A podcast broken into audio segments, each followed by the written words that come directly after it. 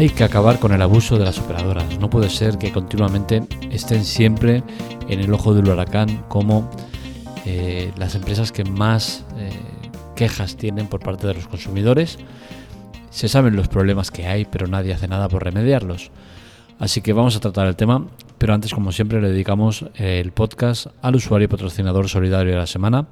En este caso es Eddie Zuluaga, que con su suscripción gratuita Audible, mediante nuestro enlace, ha aportado una inyección económica importante para la web sin invertir un solo euro. ¿Cómo se hace eso? Pues bien, en las notas del episodio os lo cuento y veréis lo fácil que es ayudarnos. Empezamos.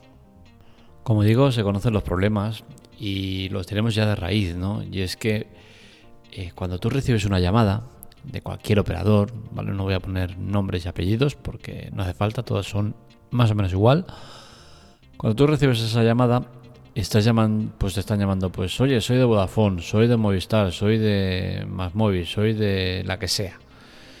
En realidad ya empezamos mal, porque realmente esa empresa no es la que dice ser, sino que se trata de, de una empresa subcontratada que actúa en nombre de esa empresa. Es legal, es válido, pero ya empezamos con el problema. ¿Y por qué es un problema? Porque de entrada estás poniendo en una empresa externa que usa tu nombre para ofrecer una serie de características que habrá que ver hasta qué punto son reales. Pero este no es el principal problema de esto. El principal problema es que el gobierno, el que regula todo esto, permite que sean varias empresas las que puedan hacer esta faena para una empresa. Es decir, Vodafone puede tener entre dos y cuatro empresas, más o menos de media, que se encarguen de hacer este tipo de, conseguir clientes. Evidentemente este es un problema. ¿Por qué? Porque las empresas comparten base de datos, pero no comparten eh, actividad comercial. Con la cual cosa, hoy te pueden estar llamando de, por ponerle un ejemplo, Consulting Joaquín, y de aquí dos días de consulting, Agustín. Ejemplos ficticios, obviamente, ¿no? Pero bueno. Y entonces, eh, ¿qué sucede? Pues que el cliente acaba molesto. Y con razón. Pero no acaba molesto solo por esto, sino que acaba molesto por las formas de actuar de estas empresas subcontratadas. Porque su objetivo, único y exclusivo, es el de conseguir clientes, cueste lo que cueste. Y en ese cueste lo que cueste entran eh, técnicas comerciales un poco agresivas o un poco abusivas.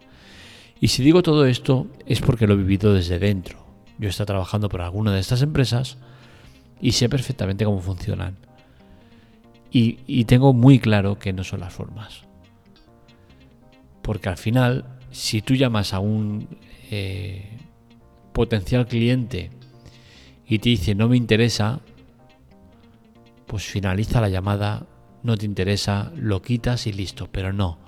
Lo que sucede en este tipo de empresas es que ese no me interesa lo van a convertir en pásaselo a otro operador, a otro teleoperador, a ver si él lo consigue.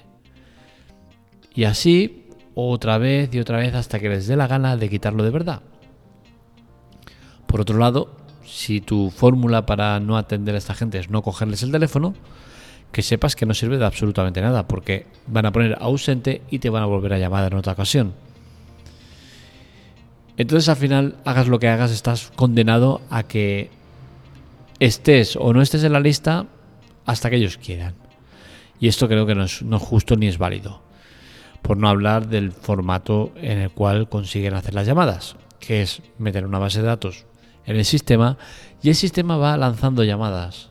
Ni siquiera hay un eh, teleoperador que vaya picando el número, que va. Los números van entrando solos. Cuelgan una llamada y ya le está entrando otra. No dan tiempo ni de reaccionar, son máquinas. Son máquinas buscando el objetivo. Y si tienen que vender a su abuela para hacerlo, lo van a hacer. Con la cual cosa, el tema de atender y de contratar un servicio con lo que te están diciendo, yo lo pongo en cuarentena. Sinceramente no creo que, que, valga la pena, porque ya os digo, en la mitad de casos nos encontramos con teleoperadores que hagan lo que haga falta para conseguir esa venta. Y no creo que sea lo más normal. ¿Se puede solucionar esto? Por supuesto que se puede solucionar.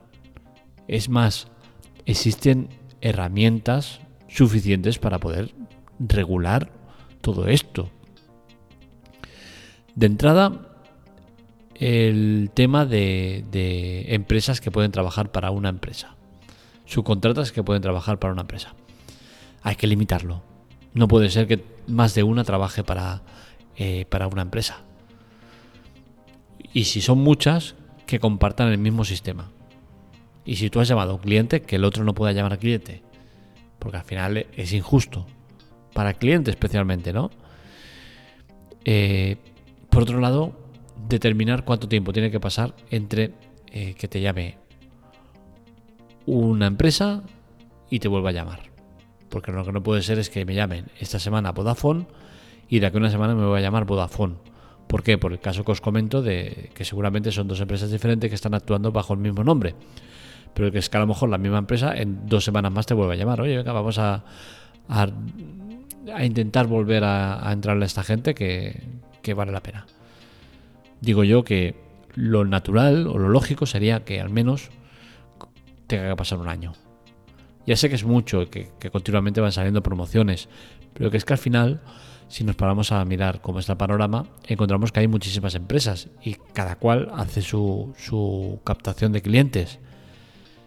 Es decir, pongamos que hay una media de 12 empresas, que hay más, ¿eh? pero bueno, 12 empresas que te puedan llamar. Si te llaman una vez al año, estamos hablando de una llamada al mes de una teleoperadora. Creo que es más que suficiente, ¿no? Pues imaginaros a lo que estamos expuestos, ¿no? Ya que hay muchas que te llaman continuamente. En caso de mi suegra, esta semana, Vodafone, media de llamadas al día, dos por día. Increíble. Dos llamadas por día de media. Entonces, al final, todo este tipo de, cosas hay que regularlas. No puede ser que, se esté actuando como se actúa sin que nadie haga nada. La lista Robinson es una de las soluciones más eh, factibles o más eh, accesibles para evitar este tipo de problemas.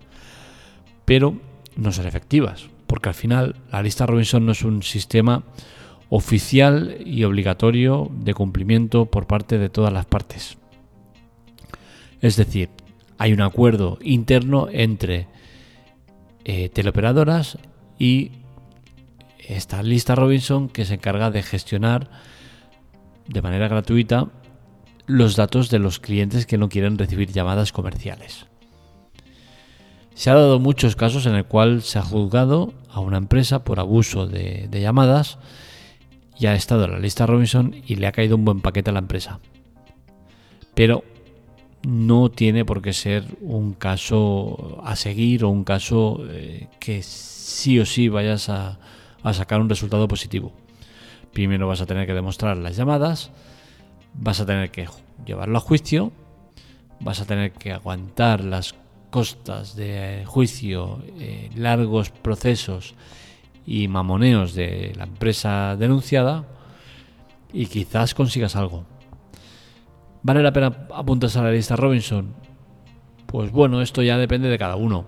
Yo sinceramente conozco de la lista Robinson hace muchísimos años, incluso muchísimo antes que, lo que es ahora, que, ahora es un sistema muy sencillo en el cual pones los datos privados, demasiados datos a mi gusto, y listo, le das y ya está yo la conocí antiguamente cuando ni siquiera estaba en, versión español la, página y, bueno, nunca me he apuntado, ¿no? Porque al final mm, llevo con naturalidad el lidiar con este tipo de gente, ¿no? Llaman, no me interesa Dios, colgo y ya está, ¿no? Y a ver cuántas veces llaman, incluso a veces me sirve pues para hacer artículos como este, ¿no? Para atacarlas por su abuso de poder. Eh, ¿Se solucionará todo esto? Pues sencillamente no creo que se solucione. Llevamos muchos años con, el mismo sistema y no se soluciona.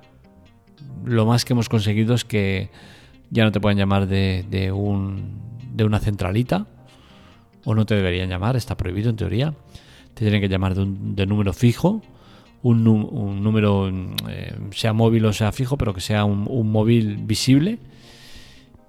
Y, bueno, poco más hemos conseguido, ¿no? Entonces al final eh, creo que, el sistema está pensado para ellas, los protegen de mala manera y no evitan eh, que abusen de la manera que abusan, ¿no? Y que acaben con la paciencia de mucha gente, especialmente de gente mayor, a la cual intentan engañar, a la cual intentan desgastar de mala manera hasta conseguir su objetivo. Y creo que no, es bueno, no es bueno para ninguna de las partes que esto pase, pero está pasando. Así que poco más por mi parte. Eh, ya sabéis, si queréis colaborar con nosotros, abajo en las notas del episodio tenéis el link de ayuda en el cual de manera gratuita podéis colaborar de muchas maneras diferentes.